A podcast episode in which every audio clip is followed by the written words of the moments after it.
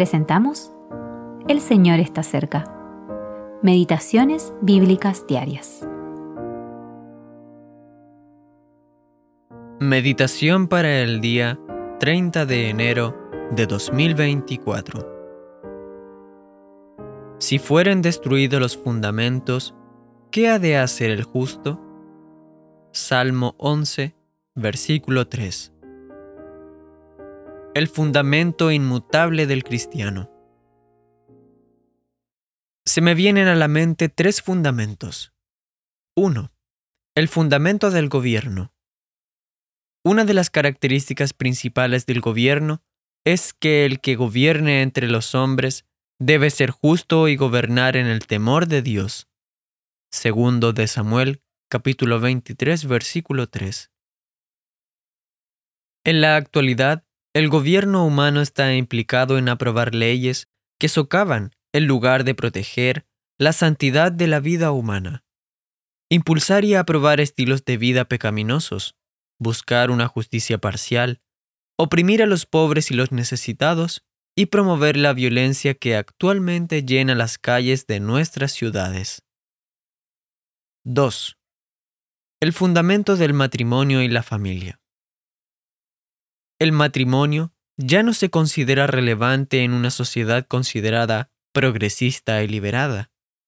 De hecho, las relaciones fuera del matrimonio son comunes. La mujer de Samaria vivía un estilo de vida similar al que muchas personas tienen hoy en día. Cuando el Señor le dijo, Ve, llama a tu marido y ven acá, Juan capítulo 4 versículo 16. Ella admitió que no tenía marido, pues había pasado de una relación a otra y que el hombre con el que vivía en ese momento no era su marido. 3. El fundamento del cristianismo. La evolución es más popular que la creación.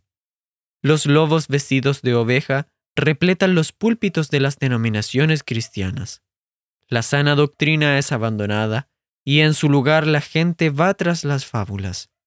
Se niega la redención por la sangre. El Evangelio ya no se predica en algunas iglesias. La venida del Señor se rechaza.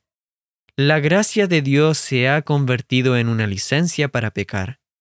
Las tinieblas espirituales y morales repletan el escenario actual.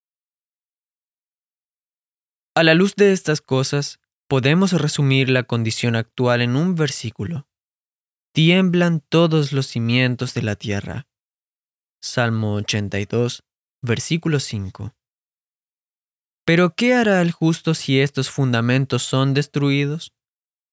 Debemos perseverar en lo que hemos aprendido, apartarnos de la iniquidad, contender ardientemente por la fe, orar en el Espíritu Santo, mantenernos en el amor de Dios y esperar la misericordia de nuestro Señor Jesucristo. Richard A. Barnett